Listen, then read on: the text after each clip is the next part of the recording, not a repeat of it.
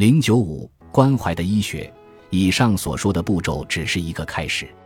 医学要扩大视野范围，重视情绪的作用，必须重视科学发现带来的两大启示。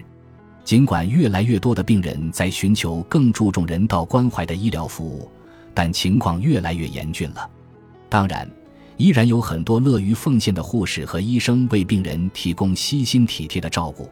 但是，医学的风气改变了，医学变得越来越商业化，人道关怀越来越少。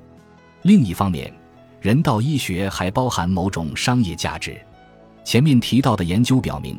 缓解病人的情绪困扰可以节省医疗费用，尤其是在预防或延迟疾病发生、帮助病人迅速康复方面。在纽约西奈山医学院以及西北大学关于髋骨骨折老年病人的研究中，在普通的矫形治疗之外，还接受抗抑郁治疗的病人，他们的出院时间平均提早了两天，大约有一百位病人，总共节省了九万七千三百六十一美元的医疗费用。人道关怀还有助于提高病人对医生和治疗的满意度。在新兴的医疗市场，病人通常有权选择不同的健康计划。病人的满意度无疑是他们个人选择的重要决定因素。不愉快的经历会让病人选择到其他医院就医，而愉快的经历则可以留住病人。最后，关怀还是医学伦理的要求。美国医学协会期刊的一篇社论针对抑郁导致心脏病人死亡率提高四倍的报道发表评论。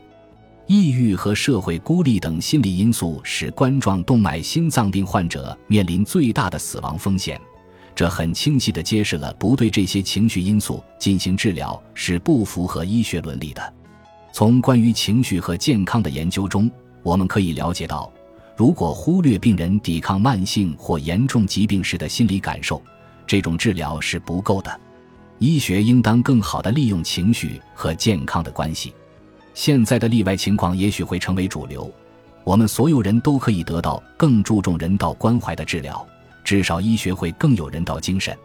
对某些人来说，这还可以加速康复过程。